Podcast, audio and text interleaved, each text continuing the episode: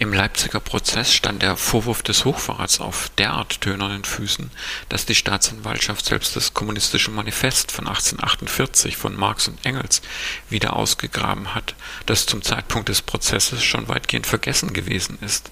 Und erst durch diesen Prozess ist dann das Kommunistische Manifest, weil es ja ein Beweismittel war, in der Öffentlichkeit wieder legal zirkuliert und hat dann eben durchaus für Furore gesorgt.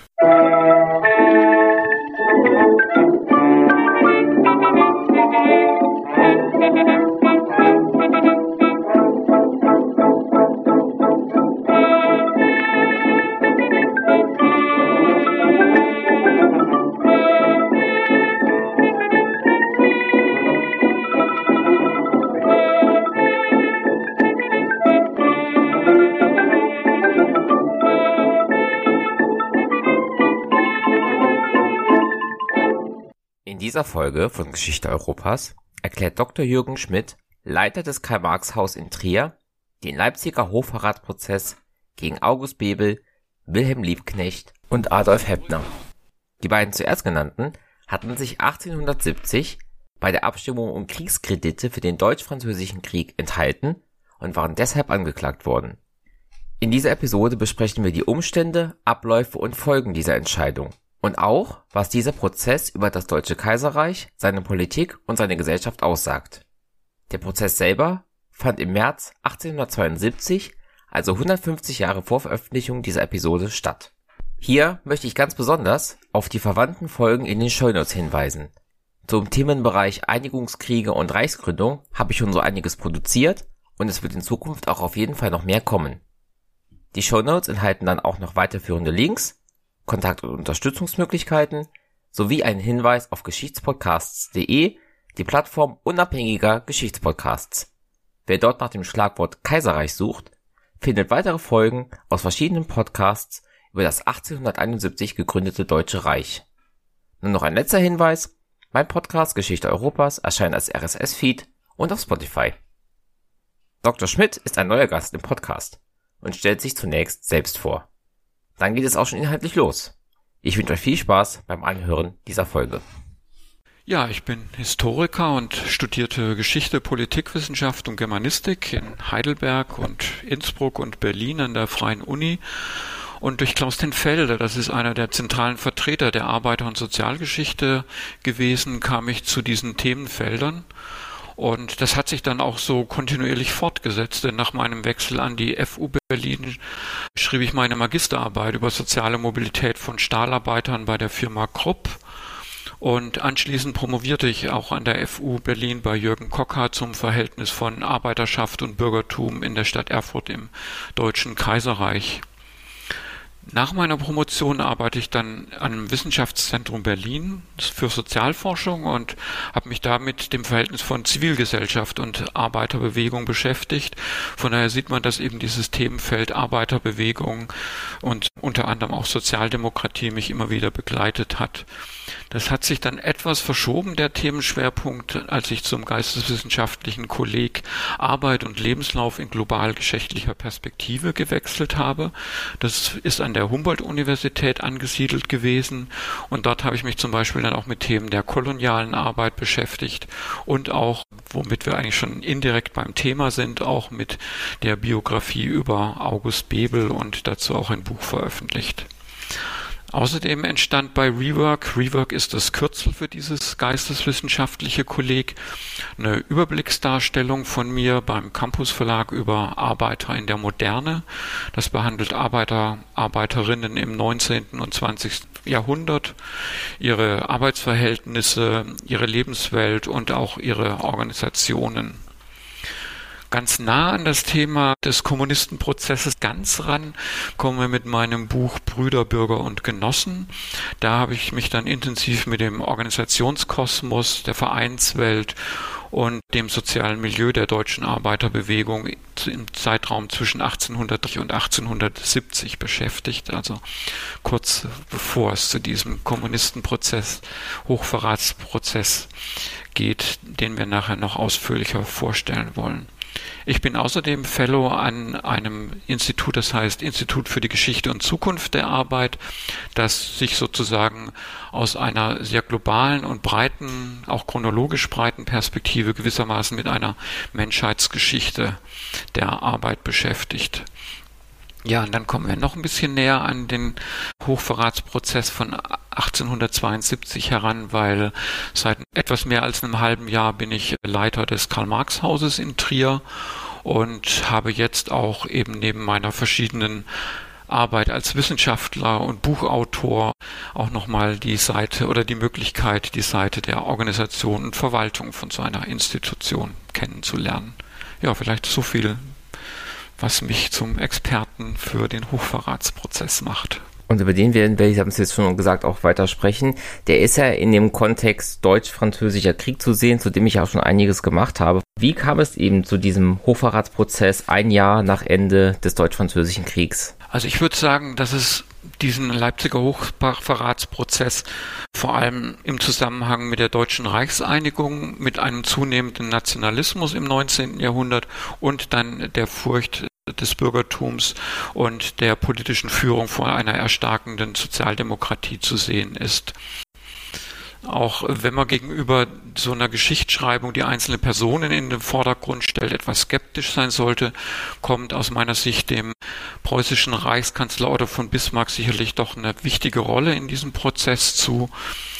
Zum einen ist seine Heeresreform von den oder in den 1860er Jahren sicherlich ein wesentlicher Punkt, der erklärt, weshalb so ein schlagkräftig, schlagkräftiges Herrschaftsinstrument entstanden ist. Bismarck schreckte auch nicht vor Kriegen zurück, um die Interessen durchzusetzen. Und Bismarck schuf eben auch mit der Überarbeitung der Emser Depesche eine wichtige Voraussetzung für den Kriegsbeginn 1870 gegen Frankreich. In dieser Emser Depesche ging es eigentlich um die Thronbesetzung in Spanien und Preußen hatte das Angebot bekommen, diesen Thron zu besetzen, hatte das dann aber abgelehnt und Frankreich forderte dann, dass ebenfalls eben an dieser Besetzung Thron, des Thrones beteiligt war, dass Preußen dauerhaft auf diesen spanischen Thron verzichten sollte. Wilhelm lehnte also wie gesagt sowohl die Thronbesteigung oder die, die Nachfolge ab, als auch die dauerhafte den dauerhaften Verzicht auf diese Thronbesteigung und telegrafierte dann den Inhalt dieser Unterredung aus der Kurstadt Bad Ems, deswegen Emser Depesche, an Bismarck. Bismarck hat dann die Formulierungen über den dauerhaften Thronverzicht wie auch Wilhelms Absage gekürzt und stark verschärft. Und das löste in beiden Ländern dann eine nationale Entrüstung aus. Und Frankreich übernahm den ersten Schritt und erklärte eben den Krieg. Damit stand Frankreich außenpolitisch zum einen als Aggressor da und war eben auch durch diese undiplomatische Forderung nach dem dauerhaften Thronverzicht isoliert. Im beginnenden Krieg haben sich dann entsprechend auch die anderen europäischen Mächte als neutral erklärt. Von daher war eben diese Emser Depesche ein gelungener Schachzug von Bismarck. Aber wie gesagt, ich denke, die Person Bismarck allein erklärt eben längst nicht alles und noch längst nicht allein den Weg zum deutschen Nationalstaat. Es gab eben zum Beispiel 1859 mit der Gründung des italienischen Nationalstaats ein Vorbild, keine Blaupause, aber ein Vorbild. Und überhaupt nahm eben nationales Denken im 19. Jahrhundert immer wichtigere Funktionen an und trieb Politik und Gesellschaft an viele Menschen aus allen Schichten, insbesondere aus dem Bürgertum, erschienen außerdem diese zahlreichen König, Fürsten und Herzogtümer in Deutschland geradezu als veraltet und der Traum einer einheitlichen deutschen Nation war eben seit der Revolution 1848 lebendig geblieben. Es gab also durchaus, könnte man sagen, ein Verlangen nach nationaler Einheit. Das wäre sozusagen die emotionsgeschichtliche Perspektive auf, auf dieses große Thema. Machthistorisch war freilich die kleineren süddeutschen Herrschaftshäuser noch mit starken Vorbehalten gegenüber der starken preußischen, dem starken preußischen Königreich. Und von daher brauchte es den Impuls gewissermaßen von außen, damit diese deutsche Einheit zustande kam. Und dieser Impuls von außen war eben dann die Kriegserklärung von Frankreich gegen Preußen gew gewesen. Den Krieg gewannen die vereinigten deutschen Truppen dann überraschend schnell.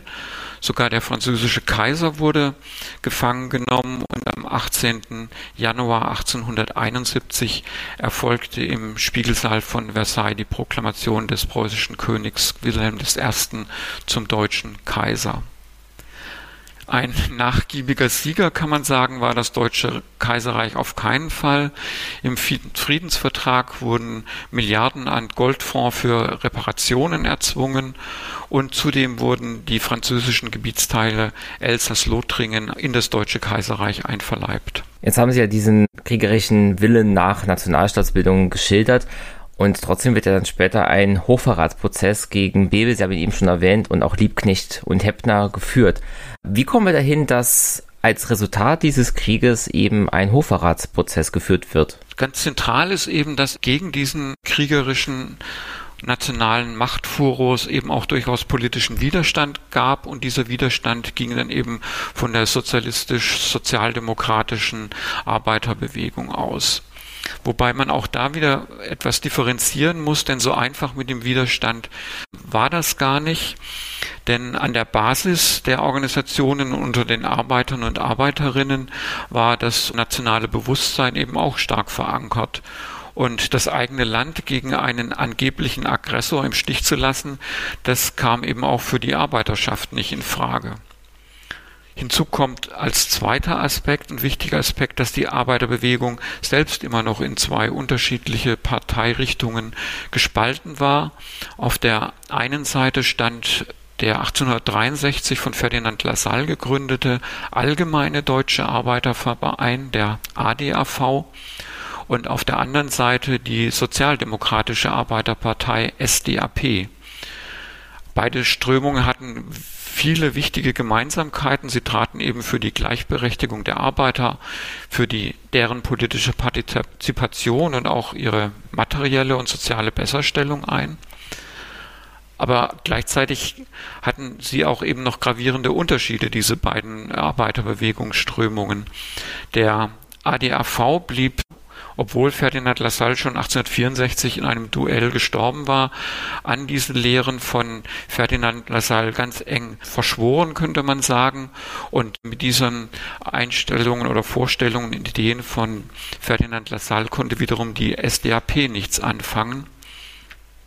Die SDAP, also die Sozialdemokratische Arbeiterpartei nämlich, war ursprünglich aus liberalen Arbeiter, aus den liberalen Arbeitervereinen hervorgegangen und hat dann Mitte der 1860er Jahre einen radikalen Richtungswechsel vollzogen und dieser Richtungswechsel ging nach links und man hat sich äh, ganz stark von Ideen und Vorstellungen von Karl Marx inspirieren lassen und Karl Marx und Ferdinand Lassalle. Das gab zwar durchaus eben Überlegungen und Gemeinsamkeiten von Verständnis von Gesellschaft, Wirtschaft und Klassen, aber es gab eben auch zentrale Unterschiede und deswegen fanden eben auch auf so einer ideologisch-programmatischen Ebene ADAV und SDAP erstmal noch nicht zusammen. Für die Sozialdemokratische Arbeiterpartei waren vor allem August Bebel und der Journalist und Marx-Vertraute Wilhelm Liebknecht die zentralen Führungsfiguren. Ein ganz wichtiges Hindernis zwischen diesen beiden Arbeiterbewegungsströmungen stellte auch noch die Haltung zu einem künftigen Nationalstaat dar.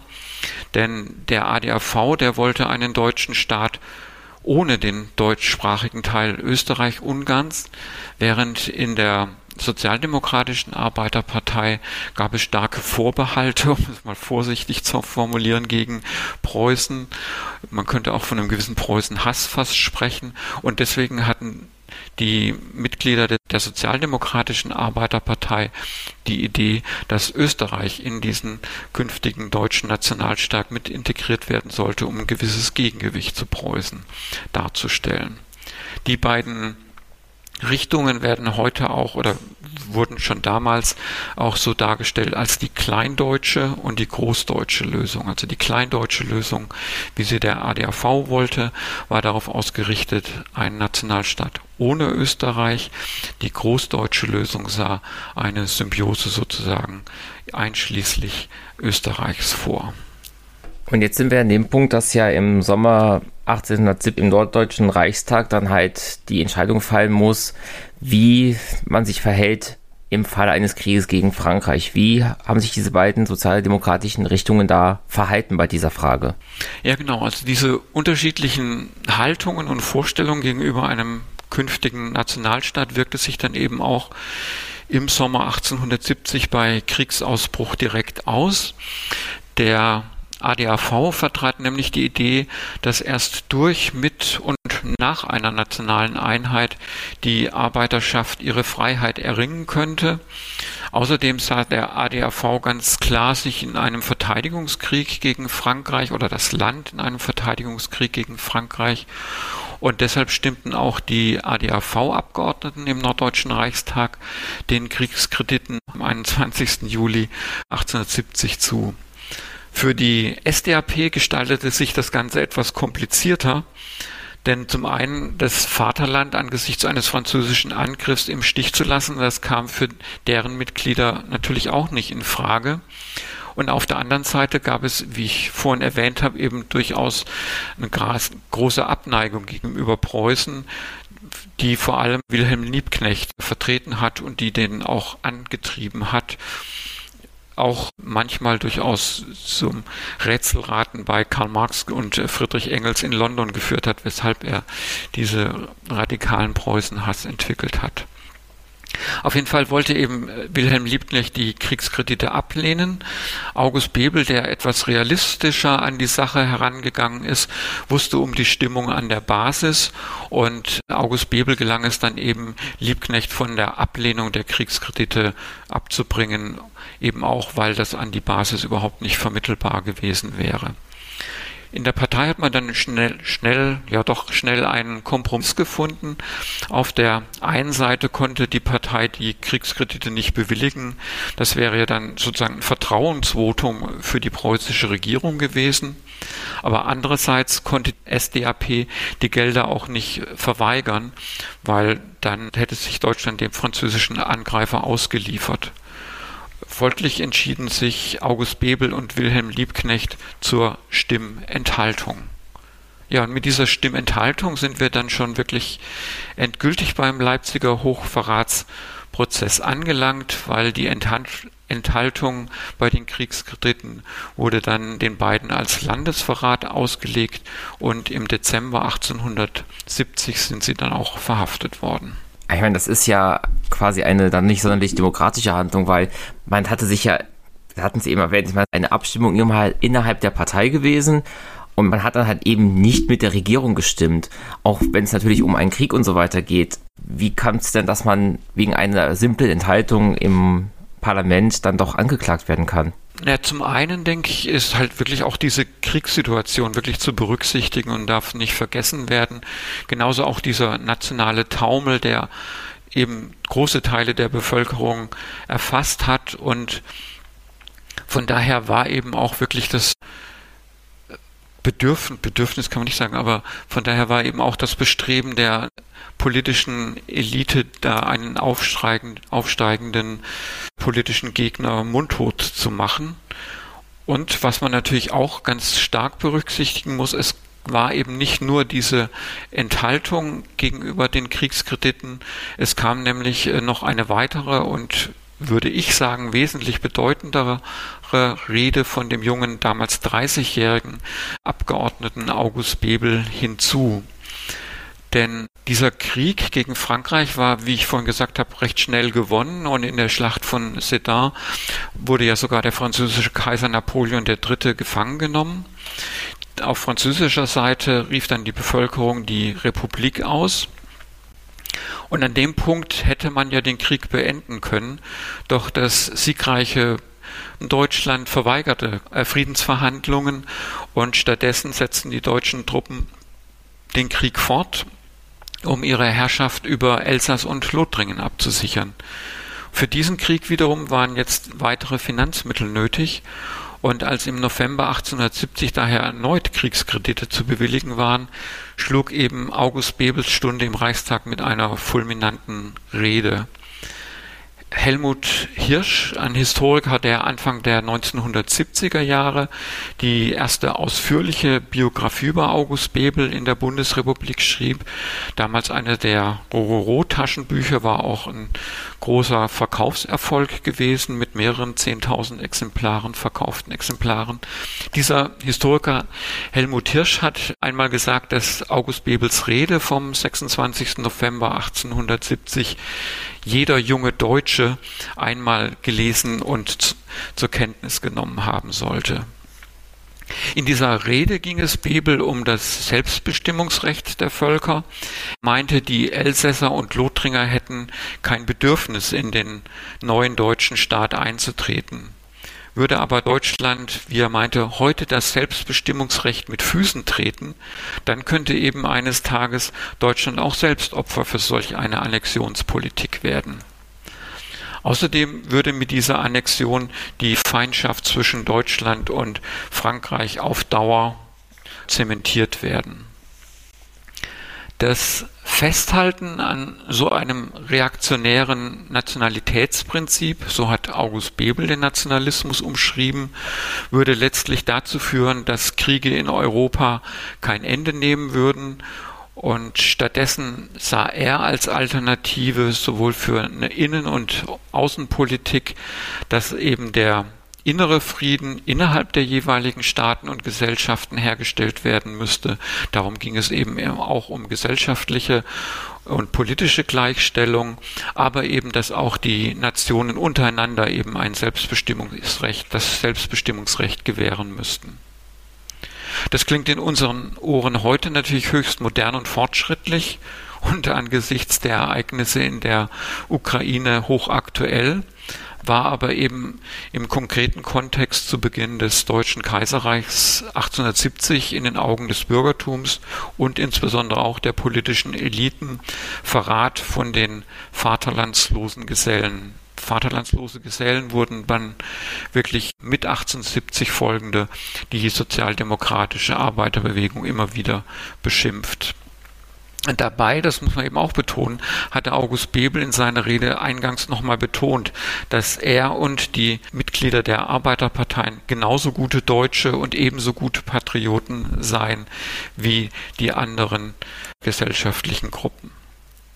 In dieser Rede hat aber dann Bebel noch oder ist August Bebel noch einen ganzen Schritt weiter gegangen und warf dann den Mitgliedern des Reichstags vor, dass sie über die Kriegskredite den einfachen Leuten so finanzielle Opfer abverlangen würden.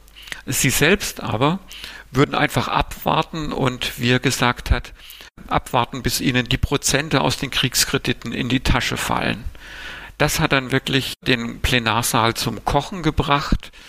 Der Protokollant der Sitzung hielt die Stimmung fest und hat aufgeschrieben, allgemeine Missbilligung, Zischen, Pfui-Rufe, hinaus, hinaus mit ihm. Ich denke, das zeigt eben auch, wie angespannt diese Situation damals gewesen ist und wie schnell man mit solchen äh, Gegner an alternativen Haltungen dann eben auch ins Abseits gestellt werden konnte. Aus unserer Sicht heute war Bebels Auftritt eine Sternstunde des parlamentarischen Engagements, obwohl Bebel, wie er diese Reaktion zeigen, einer geschlossenen Front gegenüberstand, hielt er mutig an seiner ablehnenden Haltung fest. Und wie wir im Nachhinein wissen, hat er auf künftige strukturelle Probleme im deutsch-französischen Verhältnis klar hingewiesen und hat eben mit völkerrechtlichen Standards und einer Vision von einem friedlichen Europa jenseits von Nationalitätenhass ein wirklich hervorragendes Bild entwickelt, wie eine europäische Politik aussehen könnte. Wie läuft denn jetzt dieser Hochverratsprozess ab, insbesondere mit dem Blick darauf, dass er 1872 beginnt und der deutsch-französische Krieg, um den es ja mit diesen Kriegskrediten ja irgendwo auch ging, schon längst vorbei war? Aus der Rückschau beurteilen wir natürlich eben diese Haltung von August Bebel und der Sozialdemokratie in diesem positiven Licht, aber für die Akteure der damaligen Zeit war das Ganze eben ein Landesverrat im Angesichts des Krieges. Und deswegen wurden eben auch August Bebel, Wilhelm Liebknecht und zusätzlich der wird oft etwas nur so nebenbei erwähnt, der Journalist Adolf Heppner verhaftet. Heppner wurde verhaftet, weil er eben die Äußerungen von Bebel und Liebknecht in den Parteizeitungen dann eben als leitender Chefredakteur auch äh, publik gemacht hatte.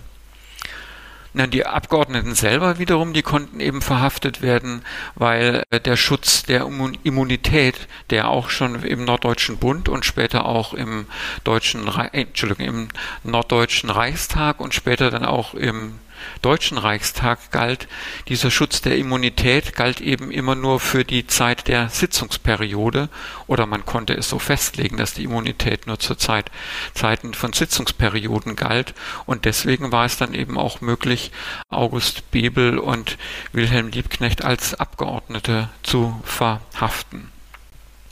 Ich denke, allein dieser rechtliche Schachzug, wie überhaupt der gesamte Hochverratsprozess von Leipzig zeigen eben, dass es um den Versuch der Zerschlagung der Arbeiterbewegung ging. Sie sollte schon in ihrem Anfangsstadium vernichtet mundtot gemacht werden. Denn wirklich stark war die Arbeiterbewegung als politische Kraft zu dem Zeitpunkt noch nicht. In den ersten Reichstagswahlen nach der Reichseinigung im März 1871 erreichten die beiden Arbeiterparteien nur 3,2 Prozent der Stimmen. Das waren ungefähr 125.000 Stimmen. Andererseits waren sie natürlich als aufsteigende Kraft angesichts zahlreicher gesellschaftlicher Konflikte auch nicht zu übersehen und sollten von daher eben mundtot gemacht werden. Ja, und das, was Sie angesprochen haben, den Vorwurf des Landesverrats, den konnte eben die Staatsanwaltschaft nach Ende des Krieges dann nicht mehr aufrechterhalten und stattdessen plädierte sie dass die Angeklagten Bebel, Liebknecht und Heppner eben durch ihre Schriften und Organisationen die marxistischen Lehren und den Klassenkampf unterstützen würden würde. Und mit diesen Einstellungen würden sie dann Hochverrat begehen. Also wir kommen vom Landesverrat zum Hochverrat. Und weil auch das äußerst schwierig zu erklären und zu begründen war für die Staatsanwaltschaft, haben sie selbst das kommunistische Manifest von 1848 von Marx und Engels wieder ausgegraben, das zu dem Zeitpunkt eigentlich schon weitgehend vergessen gewesen ist. Und erst durch diesen Prozess ist dann das kommunistische Manifest, weil es ja ein Beweismittel war, in der Öffentlichkeit wieder legal zirkuliert und hat dann eben auch durchaus für Furore gesorgt. Also so auch ein Nebeneffekt dieses Prozesses. Der Prozess selber ging dann über drei Wochen und am Ende wurden im Ende März 1872 Bebel und Liebknecht zu zwei Jahren Festungshaft verurteilt. Der Redakteur Heppner wurde allerdings äh, freigesprochen. Ich hatte es ja eben schon angesprochen, es war ja im Endeffekt ein Prozess, der auf einer parlamentarischen Entscheidung basiert hat. Was sagt uns dieser Prozess und auch das Urteil, dass Bebel und Liebknecht verurteilt wurden, über das Deutsche Kaiserreich, über die Gesellschaft, über die Arbeiterschaft. Der Prozess als auch das Urteil zeigen sehr deutlich die Widersprüchlichkeit von dem politischen System im Kaiser, des Kaiserreichs. Auf der einen Seite stand eine willkürlich konstruierte Anklage, dass man eben, wie gesagt, selbst auf das kommunistische Manifest zurückgreifen musste. Und diese konstruierte Anklage zielte eben dann wirklich darauf, mit drei führenden Köpfen die Bewegung aus dem Verkehr zu ziehen. Und auf der anderen Seite ist es eben ein Urteil, das angesichts des Vorwurfs des Hochverrats mit zwei Jahren zwei Jahren Festungshaft fast schon milde ausfiel. Jedenfalls ließ sich mit diesem Urteil der Festungshaft die Sozialdemokratie nicht vernichten.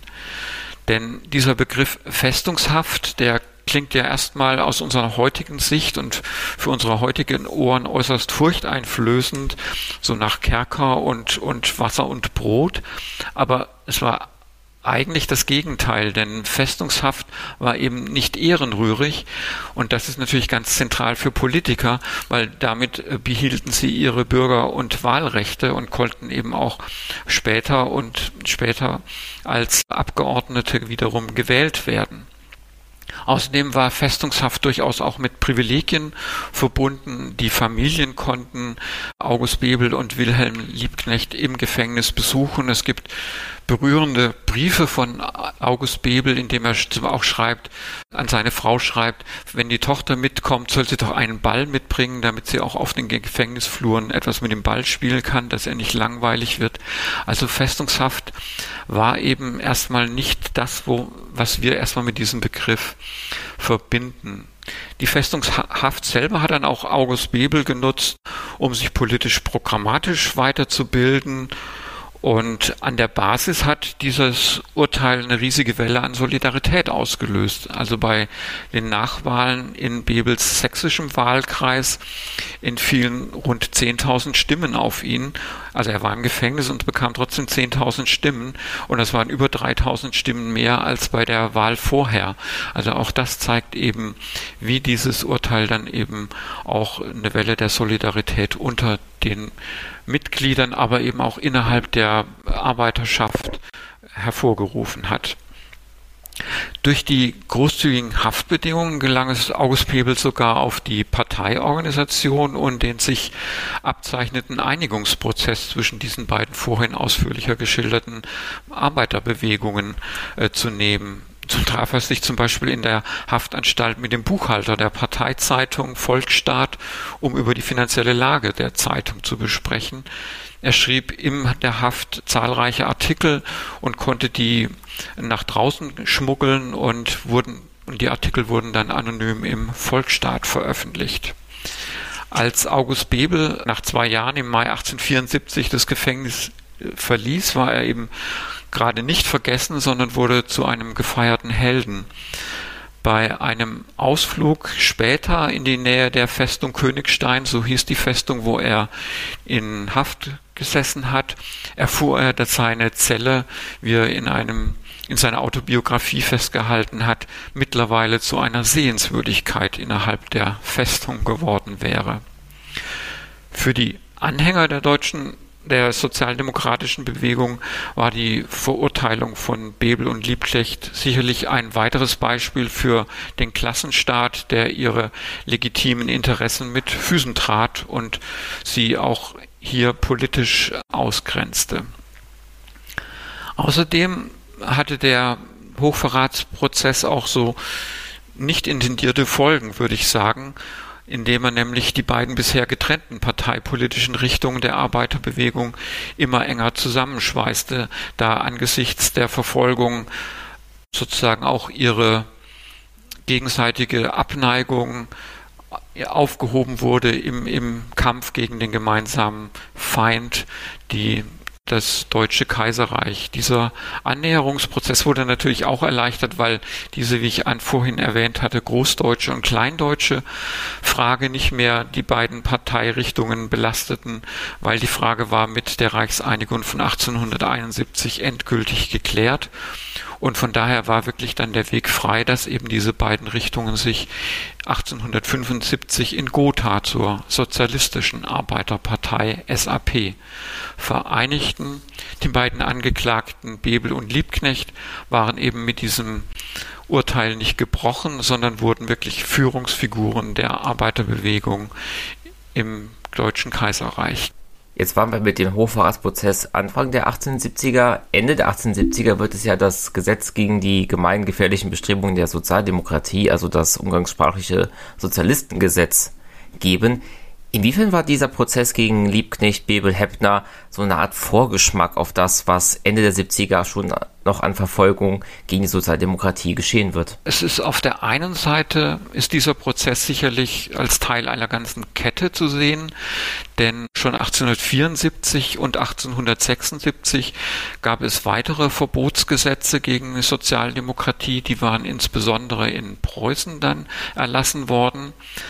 Und zum Beispiel kaum war August Bebel aus der Festungshaft freigekommen, musste er am 1. Juli 1874 gleich in die nächste Haft gehen, weil er wegen Majestätsbeleidigung angeklagt und verurteilt gewesen war. Also von daher, genau, und diese neue, dieses diese neue Haft wegen Majestätsbeleidigung musste er dann auch im Zwickauer Landesgefängnis absitzen und dort waren die Haftbedingungen längst nicht mehr so komfortabel wie in der Festungshaft gewesen.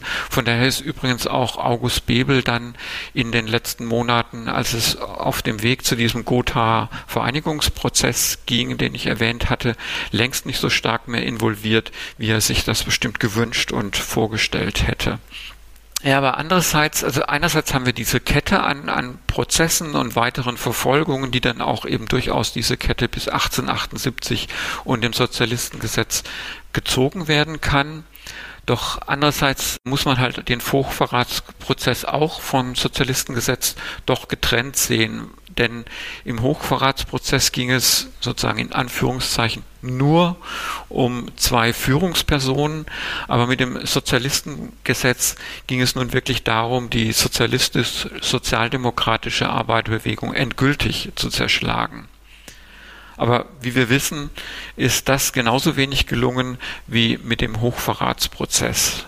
Und Vielleicht so zusammenfassend könnte man sagen, August Bebels Nein zu den Kriegskrediten und zu dieser Annexionspolitik gegenüber Elsass-Lothringen, die fulminante Rede von August Bebel 1870 ausmachten, die sollte eben auch noch jahrzehntelang nachwirken.